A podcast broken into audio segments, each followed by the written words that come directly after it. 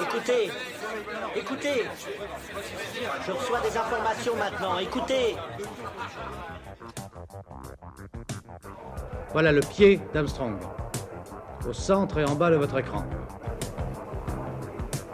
Et il marche maintenant. Il y aura peut-être des étapes pour aller vers Mars. Euh, il faudra peut-être d'abord apprendre en allant sur un astéroïde. Corben, mon ange, qu'est-ce que tu m'as fait là? Euh, Houston, on a un problème. Tu veux dire qu'on est dans un programme informatique Est-ce vraiment si invraisemblable And you'll see why 1984 won't be like 1984. Bonjour à toutes et à tous, vous écoutez C'est plus que de la SF, le podcast hebdomadaire sur la science-fiction animé par l'œil de chéri et produit par ActuSF. Cela ne vous a pas échappé, mais le transpersonnage revient après avoir été adapté par le génial Bong Joon-ho en 2013 sous le nom de Snowpiercer.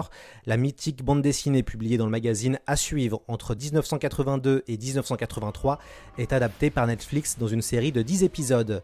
This is Snowpiercer. This is how we survive. There are those who have, and those who suffer. Nous avons le plaisir de recevoir Jean-Marc Rochette, il est le dessinateur de cette BD, publiée aux éditions Castorman. Jean-Marc Rochette, bonjour. Bonjour. Auriez-vous imaginé que ce premier album scénarisé par Jacques Loeb deviendrait une franchise internationale? Non, c'est tout à fait inimaginable. Quand, Jacques m'a proposé ça en 81, je crois, euh, je pensais que ça pourrait faire une bonne bande dessinée. Et puis voilà. Et puis d'ailleurs, euh, à son époque, ça a eu un succès, un succès plutôt d'estime. On a vendu pas mal d'albums, mais sans plus. Et puis euh, on a arrêté. Jacques n'avait pas l'intention de faire de suite. et puis il est mort en 89, je crois. Et c'était, pour moi, c'était terminé, quoi. Jusqu'à jusqu'à la, la, la- le, le miracle, on va dire, de Bong qui a trouvé cette fameuse bande dessinée dans, un- dans, un, dans un magasin à Séoul. Et là, ça a relancé. euh, et puis maintenant, alors là, la série, euh, qui est vraiment, là, pour moi, la série, c'est le, le modèle, le modèle type de la pop culture hein, maintenant. C'est plus que le cinéma, c'est vraiment là où ça rentre chez tout le monde, quoi. Non, c'est une très grosse surprise, en fait. Pa- Parler du transpersonnage, c'est évoquer une création peut-être compliquée. Au début de ce projet, Jacques Loeb fait appel au dessinateur Alexis. Il a notamment dessiné l'album mythique Cinémastock. Alexis dessine 16 planches avant son décès en 1977. Le projet, pourtant attendu, arrive à un point mort avant que vous euh, n'arriviez dessus. Euh, Racontez-nous comment vous avez débuté sur le transpersonnage. Jacques Loeb a écrit une première mouture du, transpersonnage avec effectivement Alexis, euh, qui était plutôt un dessinateur comique d'ailleurs au départ, un peu comme moi d'ailleurs, c'est assez, curieux, c'est une relation tous les deux. Lui, il avait fait le Cinémastock et moi, j'avais fait le Monde Cochon. Et donc, il meurt assez vite et Jacques a, cherché un autre dessinateur. Ça lui a pris près de 4 ans et il trouvait pas. Et entre-temps, il a changé un peu le scénario. Le scénario avec Alexis est plutôt un scénario léger où il y a un gros chien. C'est une espèce de, de, chose un peu comme euh, une légende. une- Il avait vu des dessins à moi dans un bouquin qui s'appelait portraits de chrysa- de chrysanthème. C'était pas seulement sur Edmond le cochon, mais c'était un autre bouquin que j'avais fait. J'utilisais des, trames et tout ça. Avec beaucoup de gros plans. Et c'est là-dessus qu'il a pensé que je pourrais faire l'affaire sur son, histoire. Je me rappelle, on, s'est donné rendez-vous à un bar. euh, vers le boulevard, Saint-Michel, et puis euh, il, m'a fait lire son histoire. Là, Euh, il était très timide, Jacques. C'est curieux parce qu'il avait 50 ans et moi j'en avais 25. euh, mais bon, il m'a dit je vais aller prendre un café au bar. Donc j'ai lu, et puis j'ai tout de suite, tout de suite vu que l'histoire avait un potentiel incroyable. Donc j'ai dit ok, j'allais faire un essai. je pense qu'il était, il, attendait avant de donner son accord sur la, pour visualiser le, train, parce qu'il avait fait des, essais avec d'autres dessinateurs, mais je crois que les, les- les trains la- l'avaient pas, pas emballé. Et moi, j'ai tout de suite trouvé la forme du train, cette espèce de tête de Spartiate là, avec ses deux trous, euh, très simple en fait, euh. Et quand il a vu ça, euh, je crois que ça l'a tout de suite, il a senti que c'était la, machine. Et on est parti comme ça. Sauf qu'au début, moi, j'avais aucune expérience du, dessin réaliste. Et je suis parti directement, pratiquement en pré-publication dans la suite. Donc le, premier épisode, on sent un dessinateur quand même qui cherche, qui est aussi entre le, comique et le, réaliste. Chose que d'ailleurs, c'était un des défauts qu'avait Alexis aussi, cette espèce de, relation pas très nette entre le réalisme et le, et, euh, et le comique. Et puis au bout du deuxième, j'ai commencé un petit peu à ajuster mon dessin, et puis après c'était parti. Voilà. Et donc on a avancé. euh, à l'époque, c'était un système de de série, enfin de, de feuilleton. Et donc, il avait, en fait, il n'avait pas du tout la fin de son histoire quand il a commencé, Jacques. Et, au fur et à mesure, l'histoire est devenue de plus en plus pessimiste, on peut dire. Euh, au cont- un autre contact, parce qu'on discutait, on avait une vision assez noire l'un et l'autre de, de l'avenir. Et puis, euh, jusqu'à cette fin euh, particulièrement sombre, qui a marqué euh, les lecteurs à l'époque, quoi. C'est-à-dire un héros qui se retrouve entièrement seul. L'humanité entière a disparu et, c'est à cause de lui en plus qui a apporté un virus, qui, ce qui fait écho avec ce qu'on vit en ce moment etc. Et, l'histoire à ce moment-là a, eu un succès, euh, comme je vous ai dit, euh, assez faible au niveau de l'album, au niveau des ventes, mais, mais que ça avait marqué. Et donc euh, Jacques a eu le, Grand Prix d'Angoulême, qui d'ailleurs il reste le seul scénariste à avoir eu ce Grand Prix, grâce en grande partie à en grande partie au transpersonnage. Oui, quand, on relit le transpersonnage, on a du confinement et aussi une pandémie. Donc du coup, c'est assez amusant de, de lire ce- cet album euh, maintenant, parce qu'on on se dit que finalement la réalité rattrape plus ou moins la fiction. Oui, c'est-à-dire qu'effectivement, tout le monde m'en parle en ce moment. C'est la, la série sort en ce moment euh, aux États-Unis. D'ailleurs, entre parenthèses, elle a fait un très bon démarrage au niveau, euh, au niveau de l'audience. Je crois qu'elle a fait plus de 3 millions sur la TNT. Donc, ça veut dire que le public est prêt à, regarder ça. Des histoires sur les virus, il y en a pas mal en science-fiction. Mais là, on a le, virus, plus le confinement absolu, puisqu'on ne peut pas être plus confiné que dans un train. Et je crois que c'est le bon moment pour cette, euh, BD. Enfin, en tout cas, pour toucher un public, pour que le public le comprenne. Alors, on peut aussi le, le rappeler, hein, il existe une autre œuvre de science-fiction euh, qui est euh, finalement assez proche euh, du transpersonnage, qui, s'appelle La Compagnie des Glaces de J.G. Arnaud qui vient de décider il y a quelques, quelques semaines. C'est aussi une œuvre qui se passe dans une étendue glacée avec des, des trains où l'humanité ne peut que se, balader à travers les, à travers les, les wagons et les trains. Cette œuvre n'a pas été inspirée du transpersonnage et inversement, le transpersonnage qui est pourtant sorti plus tard n'a pas copié la Compagnie des Glaces pour la simple et bonne raison que Alexis, quand il a dessiné ses 16 premières planches, euh, donc avant son décès en 77, ce premier test était sorti dans la revue des Schtroumpfs, voilà, publié euh, chez Glénat à l'époque.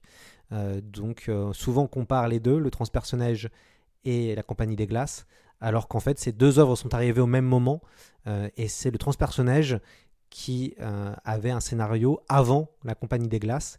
Finalement, la Compagnie des Glaces est sortie avant le transpersonnage, donc c'est pour ça qu'on peut des fois se demander s'il n'y a pas une corrélation euh, entre les deux. Jean-Marc Rochette, c'était quoi votre rapport à la science-fiction quand vous avez commencé le transpersonnage et quand vous aviez 25 ans? Vous étiez un lecteur de, SF Pas trop, en fait. euh, je regardais surtout les films, donc j'avais surtout, comme je le dis, j'avais été très impressionné par Alphaville de Godard, qui est de la science-fiction un peu bizarre, mais c'est d'ailleurs, c'est-à-dire euh, une science-fiction sans costume. C'est une science-fiction qui se passe en banlieue parisienne.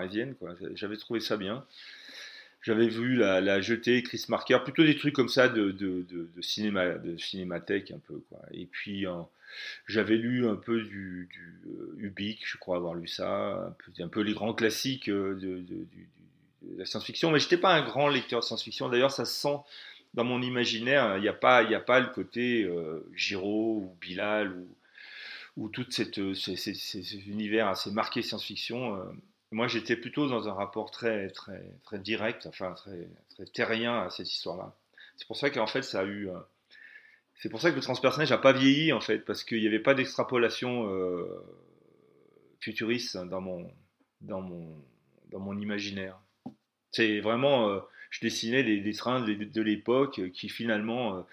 et puis finalement, entre ce qui se passait il y a 40 ans et maintenant, il y a très très peu de différence au niveau visuel. C'est que moi, je suis allé aux États-Unis en 78, par exemple, j'ai pris un avion, c'est quasiment le même avion que maintenant au niveau de la- de l'architecture intérieure, les ailes, il n'y a aucune différence entre un avion, un Boeing euh, 747 de 1978 et, ce qu'on peut prendre maintenant. Et ça, c'est un truc dont on ne prend pas en compte, comme, comme il y a une espèce d'arrêt euh, euh, esthétique, quoi, pratiquement. Donc, euh, tout ce qui a été un peu trop extrapolé euh, high-tech, euh, finalement, a bien vieilli. euh, vous voyez ce que je veux dire sur- dans l'imaginaire. Tout à fait. Et puis, ce qui est intéressant quand vous, quand vous me dites ça, c'est que pour les amoureux de la science-fiction en bande dessinée, Jacques Loeb, c'est synonyme aussi de scénariste mythique, car il est l'auteur de Lone Swan avec Philippe Druyet. Et ce qui est intéressant, c'est qu'il il fait un peu un espèce de grand écart entre deux univers très différents, puisque le transpersonnage, on est dans de l'anticipation limite dystopique, au fur et à mesure qu'on avance dans, cette aventure.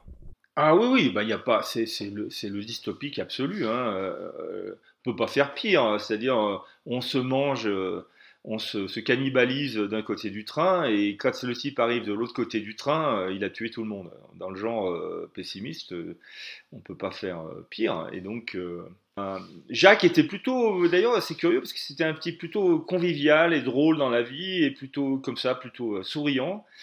Et la plupart de ses, œuvres sont plutôt de ce côté-là, plutôt marrant. Et là, euh, sur le transpersonnage, il s'est complètement lâché et il a fait une des BD les plus, les, plus, les plus sinistres, on peut dire le terme, ou les plus pessimistes qui existent. C'est ça. Et ce qui est intéressant, c'est que le, euh, finalement, c'est une œuvre qui est quand même très politique. Euh, en, tout cas, dans les adaptations récentes, on voit qu'ils ont vraiment tiré sur ce trait-là, d'être dans une œuvre politique qui rejoue la lutte des classes. Est-ce que vous, aviez la sensation de dessiner euh, une œuvre politique? Ah oui, oui, euh, j'en avais clairement cette impression-là. Hein. C'est d'ailleurs pour ça, après, j'ai continué à, travailler avec, avec d'autres scénaristes, toujours en, en, leur donnant des axes très politiques. Hein. Par exemple, dans le 2 et le 3, on est sur le mensonge, comment, comment gouverner par le mensonge. Euh, Terminus avec Bokeh, c'est euh, c'est le transhumanisme et c'est une forme de fascisme euh, ou de tech, high-tech, etc.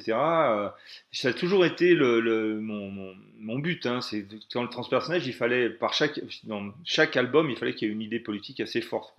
Plutôt d'époque en fait, c'est voir penser à chaque époque, puisque avec avec euh, Le Grand, on était en 99. Euh, avec Bokeh, on était en 2014. Euh, et maintenant, avec Mats, on est en 2020. Les choses bougent un peu, mais globalement, c'est le sujet. Et ce, qui, m'intéresse, c'est que là, bientôt, j'aurai fini la totalité de la saga du transpersonnage. Il ne me reste plus qu'un l'acte 3 à faire avec Mats.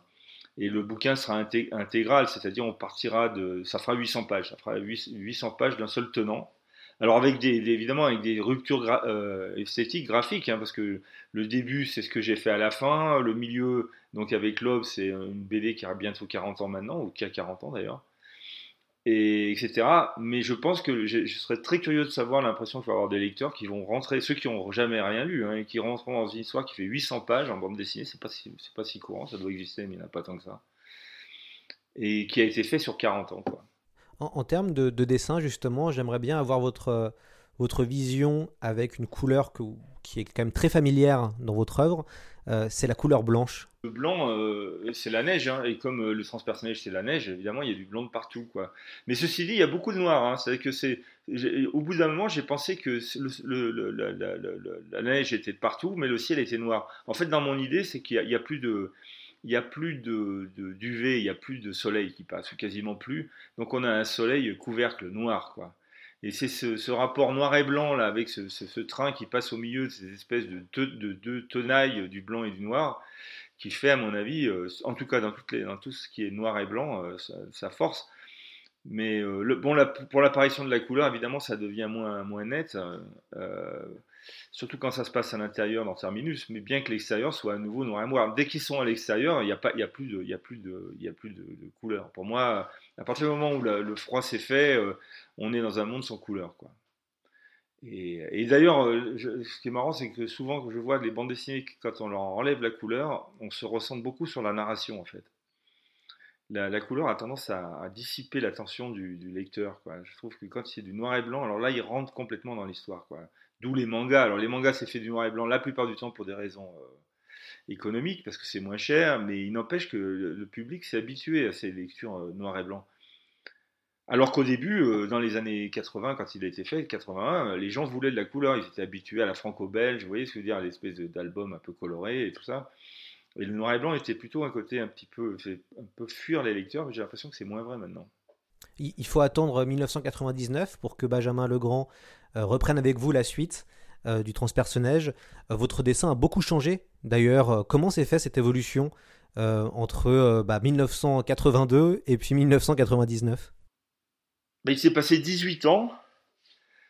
et entre temps, j'ai fait beaucoup de peinture. Je me suis, j'avais un dessin qui était très proche des comics américains. J'étais très influencé par Corben et Alex Stott. Et puis 18 ans après, j'avais beaucoup regardé les dessinateurs euh, asiatiques, hein, donc les Lavi, et choses comme ça. Et, en fait, mon but n'était pas de, de, dessiner toujours de la même manière, parce que, pour, j'ai toujours pensé que le transpersonnage était une œuvre évolutive, évolutive avec des, des, des scénaristes nouveaux. Et puis moi, je, voulais être libre, libre dans mon dessin. C'était d'autant plus facile que comme le, le transpersonnage n'avait pas véritablement de succès, euh, j'avais tendance à faire ce que je veux. Vous voyez. Et donc j'ai fait le dessin que je sentais, mais même dans le, grand, euh, on va l'appeler comme ça, euh, il y a une évolution entre le début et la fin de, ça au début c'est assez fumeux. Je suis sur un dessin assez euh, peu marqué, et puis à la fin je reviens vers un dessin plus, marqué sur les noirs. Mmh, mmh. Et en même temps le scénario est de plus en plus sombre. Alors, euh, avec, le, grand, oui, alors c'est marrant parce que maintenant, quand je regarde la totalité, il y a une espèce de rupture. On est dans, avec Lob, on est dans une histoire qu'on on pourrait dire euh, légendaire, euh, euh, et puis euh, assez structurée d'ailleurs, très structurée. Et quand arrive euh, le grand, c'est une espèce de bascule vers un autre monde. Ce coup, le train est beaucoup plus grand, les relations humaines sont plus complexes, il y a du mensonge le Grand, qui est un, écrivain, lui, au départ de science-fiction, a tendance à complexifier la, complexifier l'histoire avec euh, des, croisements narratifs et tout, ce que, ce que faisait pas, il était plus en bande dessinée, c'était plus linéaire, lui. Et, euh, on s'est pris un peu au jeu, je pense, avec euh, Benjamin Legrand, à, à, être encore plus pessimiste que dans le 1, ce qui était difficile. Et là, et on arrive donc vers la fin, la fin avec le grand, où c'est la, là, on, donc le, euh, avec l'aube, euh, tout le monde meurt. Il y en a un deuxième, on récupère. Ils ont un espoir, ils arrivent au bout de, l'espoir, et l'espoir est totalement déçu, il n'y a que des morts, quoi. Donc voilà, on en était là à la fin du, du, du. C'est-à-dire que c'était à nouveau, euh, à nouveau une chose trappe. Hein. Et puis, ce qui m'intéressait d'ailleurs, puisque c'est à la fin, j'ai pensé mettre le, le Yiking, qui était comme une espèce de point final philosophique. Et j'avais quand même dans l'idée d'une suite, moi, euh, avec, euh, avec le grand, qui était, qui était pas vraiment celle que j'ai fait avec euh, Bokeh d'ailleurs. Et, et puis on m'a demandé, alors l'histoire est assez simple, c'est que le, le, le, Casterman, suivant le succès qu'avait eu le, bon, le, film de Bong Joon-ho et puis la grosse, les, ventes assez énormes qu'on avait fait sur Transpersonnage, ils ont voulu une suite.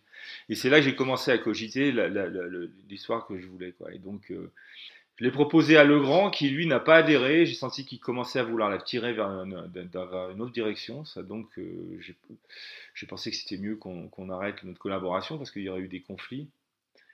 Et puis, euh, j'ai rencontré, on m'a présenté un jeune, un jeune, scénariste qui était Olivier Boquet. Donc, je lui ai à peu près raconté toute l'histoire parce que l'histoire, en gros, était, formée comme, on connaît pour Terminus. Avec la fin, était déjà là et tout. Et lui, euh, il a trouvé deux, trois idées que je trouve assez fortes, qui ont structuré ce récit, qui, était, bougeait un peu, et cette histoire de masque de souris, quand il m'a proposé ça, j'ai été complètement surpris, je me suis dit, mais c'est pas, c'est curieux, j'avais peur que ça tourne vers le comique. Alors il a eu une très mauvaise presse, Terminus, bizarrement, parce qu'on a cru que je faisais ça pour euh, faire du fric, j'imagine, alors que non, j'avais mis tout ce que je pouvais dans le Terminus, et alors, pour l'anecdote, il, y a eu des types qui ont fait des critiques, mais assassines, sans l'avoir lu. Ça se voyait qu'ils ne l'avaient pas lu. Quoi. Et puis après, les gens l'ont lu, ils ont dit, bah, c'est assez bon comme histoire. Et finalement, c'est une BD qui est très difficile d'accès et qui euh, a eu son succès malgré tout dans son public. Et voilà, donc c'est terminus, j'en suis très très content en fait entre, nous. Et là, le préquel, alors le préquel, c'est encore autre chose, c'est que sachant euh, qu'il y avait à avoir cette série à, chez Netflix, qui est un gros truc, parce que c'est, là, c'est, carrément mondial, quoi. Pareil, mon éditeur m'a demandé si j'avais une idée, et je me suis dit, bah, la seule chose qu'on peut faire, c'est le comment du pourquoi, quoi. Et donc, euh, et donc là, alors à nouveau, euh, avec le scénariste Bokeh à l'époque, euh, je lui ai fait des propositions, et visiblement, lui, il était plus tellement intéressé de travailler sur le transperce-neige. Et donc, euh, bon, très bien. Et donc, je, je suis, j'avais rencontré euh, Mats au Comic Con de, New York. Je vais parler avec lui. Je pense que c'était un, type professionnel, très professionnel, capable d'écouter, de refaire, de, tout ça. Et donc, on a commencé à faire un, brainstorming euh, sur le sujet et les, histoires se sont vraiment mis en, en position. Et, euh, et donc là, on est parti sur, sur, le, sur le préquel, quoi, qui sera la fin. Une fois que le préquel sera terminé, on pourra dire que le transpersonnage sera, sera terminé, et ça m'aura pris 40 ans pour le faire. Alors, je, je vais vous faire euh, écouter maintenant un extrait euh, de Snowpiercer, de, de la bande-annonce du, du film de Bong Joon-ho. Tu penses que c'est quand le moment?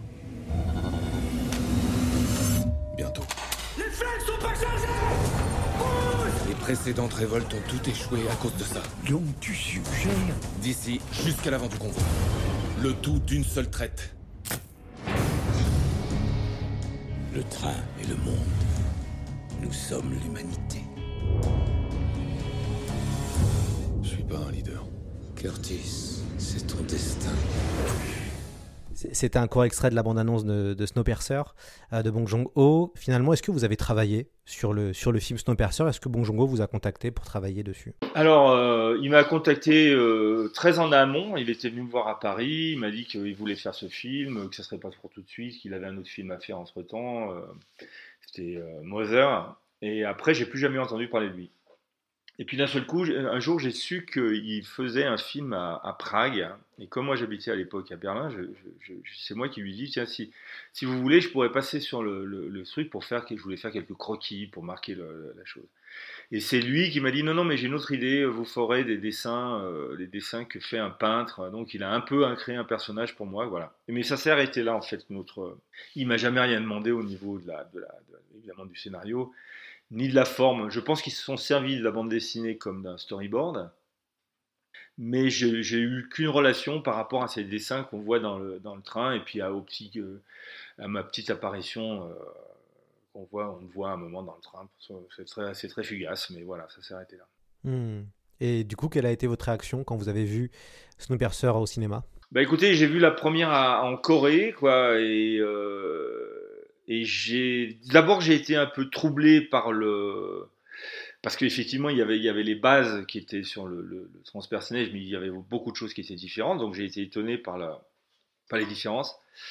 Donc la première fois, j'ai pas trop, j'ai pas, je l'ai pas trop vu. J'étais tellement, je regardais que les différences. Je me suis dit tiens, mais c'est plus mon transpersonnage. Et puis à la deuxième vision, euh, là, j'ai vu effectivement qu'il avait, il avait fait ce qu'il fallait faire, c'est-à-dire trahir pour mieux respecter. C'est-à-dire s'il était resté euh, assez proche de l'histoire de Jacques Loeb et de moi, ben il y aurait eu ça ne fonctionne pas parce que le cinéma et la bande dessinée sont deux arts qui, paraissent assez similaires, mais qui en fait sont très différents parce qu'il y en a un qui, joue dans le temps et l'autre qui joue sous la forme. Et, euh, par exemple, lui, il m'avait dit clairement le- le- la, la relation amoureuse entre l'héroïne et le héros Prolof et Adeline ralentirait énormément le film. Et lui, il voulait, euh, il voulait un film euh, euh, boulet de canon, c'est-à-dire on, attaque et ça arrête jamais. Donc, euh, il a fait ce qu'il voulait. Et c'est le chemin à suivre quand on est un, créateur. Et donc après, bah, maintenant, je suis très très très heureux évidemment de, son adaptation. Et alors pour la série Netflix, comment ça s'est passé? Est-ce que vous avez été contacté ou une nouvelle fois? Pas du tout Alors, pour la série, il faut savoir que Casterman euh, avait vendu tous les droits du transpersonnage à Bong Joon-ho. C'est-à-dire qu'en fait, on n'avait aucun droit sur, les, développements ultérieurs, notamment sur la série. Ce qui fait que nous, on est créateurs du truc, mais euh, sans droit euh, véritablement sur la série, ou alors euh, à la marge. Et donc, j'avais aucun contact, euh, aucun contact. Je savais qu'il y avait un- une série qui se faisait aux États-Unis, avec des problèmes d'ailleurs, avec des problèmes de showrunner, puisqu'il y a eu euh, Geoff Friedman qui a été déposé, etc. Et puis un jour, par un hasard complet, euh, le producteur américain est un Français qui était copain avec un producteur français. Et ce producteur français est venu me voir, m'a demandé une signature, et il m'a mis en contact avec le, producteur américain, qui est français. Et donc on, s'est vu. Et puis là, à ce moment-là, j'ai commencé à avoir des nouvelles, euh, des nouvelles euh, de la série par le son producteur, quoi, avec tous les problèmes qu'il y a eu, etc., etc. Ben, entre parenthèses, le producteur, ça fait des cheveux blancs. hein, il y a deux trois fois, il était à la limite. Et puis euh, après, j'ai été contacté indirectement par Graham, Graham Mason, qui est le nouveau showrunner. Il a fait savoir qu'il était très inspiré par la bande dessinée. Et il le dit sans arrêt. Il dit que l'inspiration n'est pas uniquement l'inspiration du film, mais l'inspiration de la, de, la, de la bande dessinée. Il trouve que c'est une mine. C'est gentil. Et, il, a, il a des formules très, très, très, très, très, très gentil. Il a dit qu'il avait l'impression d'être un nain sur deux épaules de géant, ce qui est, disons, euh, on est deux nains sur une épaule de, géant, si on, si, si on veut voir ça comme ça, ou deux. Enfin, c'était très gentil, mais enfin, il l'a dit. Et puis, euh, et puis ils m'ont envoyé, ils m'ont prévenu qu'ils avaient fait une animatique. Alors, je sais pas si vous avez vu la série, vous, si vous, si vous la- Oui, voilà. j'ai eu l'occasion de voir les quatre premiers épisodes. ouais. Voilà, donc le début, moi je l'ai pas vu, hein, je les ai pas vus, mais on m'a dit que le début commençait avec une animatique avec mes dessins, enfin une, formule de mes dessins. Quoi. Je sais pas si vous... Tout à fait. Voilà, bon bah voilà, donc, euh, Tout à fait. donc ça veut dire que le- les Américains ont fait vraiment un, un clin d'œil à cette vieille bande dessinée euh, française, et ça je trouve ça vraiment classe de leur part. Quoi. En tout cas, ce que je peux vous dire, euh, puisque j'ai eu la, la chance de pouvoir regarder en avance les, les premiers épisodes, euh, au début j'étais assez surpris, puisqu'en fait il n'y avait pas du tout cette radicalité qu'on retrouvait dans le cinéma de Bong Joon-ho, avec cette, euh, ce côté radical dans l'ultra-violence Voilà. ou dans les, les extrêmes dans la représentation. Et en fait, donc la série prend le parti de, de faire finalement une, une- une enquête policière. Mhm. Donc un, un- un inspecteur euh, de, qui est dans le wagon, euh, qui est même pas en troisième classe, qui est dans, dans la classe des, des sans-billets, euh, est enquêteur et enquête sur un meurtre qui a lieu dans le, dans le. Et finalement, même si j'étais un peu sceptique au début, et bah ça passe très bien. Et les acteurs sont très bons. Et en fait, plus on avance dans, le, dans la série, plus on a envie de savoir qu'est-ce qui va se passer, de voir les retournements de, de situation, les rebondissements. Et c'est fi- c'est finalement une très bonne surprise. Alors que euh, quand on regarde les, les deux premiers épisodes, on pense beaucoup à Bong Joon-ho et on se dit, bon, euh, euh, ça n'a pas forcément le niveau en termes de réalisation euh, et même en termes de rythme. Et puis après, on est pris dedans. Les acteurs sont. Jennifer Connelly est très bien. Le héros est aussi est très bon. Et puis il y a beaucoup de références. Ça, c'est vrai. Il y a beaucoup de références aux, aux albums et à la suite. Ouais, ouais, c'est ce qu'on m'a dit. Et voilà, les, notamment les, le- les arpenteurs, donc les, Voilà. les mécaniciens qui vont dans la glace, là on les voit, donc qui arrivent dans l'album numéro 2. Euh, là on les voit. Euh, Il y a, y a la- notamment la référence avec euh, le, le- le grand-père qui se pend. Ah oui. Voilà. on, on voit ça aussi. En- donc du coup, c'est intéressant parce que c'est beaucoup plus fidèle en fait, et il y a plein de petits détails qui font vraiment écho à la bande dessinée. Donc non, non, c'est vraiment une bonne surprise. Et là, j'ai vu quatre épisodes d'un coup, et je pense que je vais, finir ça dans les deux prochains jours. Ouais, et moi j'ai vu clairement aussi beaucoup plus de relations euh, graphiques avec moi. hein. Sur le train, par exemple, le train ressemble beaucoup plus à mon train que celui de Bonjour. Il y a des plans, euh, moi j'aime beaucoup faire des plans où le train est tout petit dans le désert, on le voit presque plus. Et ça, il le fait aussi, des frontales. Enfin, j'ai vu beaucoup de trucs. hein, euh. Mais moi, j'étais assez rassuré parce que c'est le mec qui a fait Orphan Black. Et sur Orphan Black, c'est quelqu'un qui a quand même tenu. Bon, il y a toujours un moment où une série, au bout de la quatrième saison, ça lâche un peu. Mais je trouve qu'au début, il était très fort, euh, Graham Mason, pour, pour, pour donner ça, quoi. Et, euh, et puis bon, moi j'ai lu un peu les critiques américaines, alors elles sont assez mitigées. Il y en a des vraiment des dithyrambiques comme la BBC, il y en a qui sont moins bonnes. Celles qui sont moins bonnes, c'est toujours ceux qui comparent, hein, c'est qui, qui, veulent comp- qui veulent comparer à Bong Joon-ho, mais comme vous l'avez bien dit, c'est autre chose. Et euh, donc moi, on est le, j'ai hâte de voir ce, ce, ce, ce truc. J'ai Netflix, je vais regarder ça avec intérêt, quoi. Mhm. plus qu'intérêt d'ailleurs. hein. Est-ce que vous, allez, euh, vous, pensez après prolonger cet univers quand vous aurez terminé, quand l'album intégral fera 800 pages Est-ce que euh, vous pensez laisser d'autres scénaristes ou dessinateurs euh, travailler dessus? Est-ce que vous, ça vous plairait que finalement le transpersonnage devienne, continue à être une, une franchise sur différents médias? Ouais, oui, oui, de toute façon, euh, au départ, ça, appartient un peu à tout le monde, le transpersonnage. C'est l'idée de base et de, et de Lob, mais euh, tout au début, ça n'avait rien à voir avec celui qu'on a fait ensemble, donc il s'est adapté à, ma, à ma vision du monde.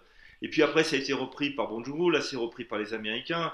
Je pense qu'effectivement, c'est un univers qui pourrait. Bah, par contre, il faut toujours qu'il y ait un côté. euh, dans le transpersonnage, il faut toujours qu'il y ait un côté politique, philosophique. euh, étrange. Vous voyez, on peut pas faire euh, de la science-fiction.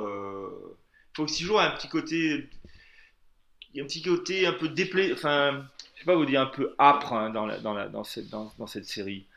Et si jamais des gens la faisaient après moi, pourquoi pas hein, Pour l'instant, j'ai pas, n'y a pas d'arrêt. J'aimerais que, ça garde cet état d'esprit un peu euh, difficile à, par moments un peu difficile à lire, quoi. Je sais pas si je m'exprime bien. Il y faut pas que ce soit trop, trop, faut pas que ça devienne un manga, quoi, que de l'action, etc. Quoi. Ouais, tout à fait. Non, mais en tout cas, ça, ça préfigure de bonnes, euh, de bonnes choses. Euh, bah écoutez, c'est la fin de ce podcast. euh, D'accord. un, un grand, grand merci euh, Jean-Marc Rochette euh, d'être venu nous parler du transpersonnage, qui, C'est moi. qui est une donc, bande dessinée disponible aux éditions Casterman. Et bien sûr, on peut revoir le film de Bong Joon-ho, Snowpiercer, et surtout la série, qui est une très bonne surprise et qui vient d'arriver sur Netflix. Cette semaine est une grande semaine pour nous puisque nous, allons euh, annoncer le fameux MOOC, euh, donc 250 pages sur une grande œuvre de science-fiction qui va sortir en octobre prochain. On lance un financement participatif et donc ce MOOC sera, sur, à l'in- à l'inverse du, snow- du transpersonnage une planète fort aride, euh, fort chaude avec des vers de sable et qui se nomme Arrakis. Voilà, donc on prépare un MOOC sur Dune. Et bien d'ici là, à la semaine prochaine et portez-vous bien.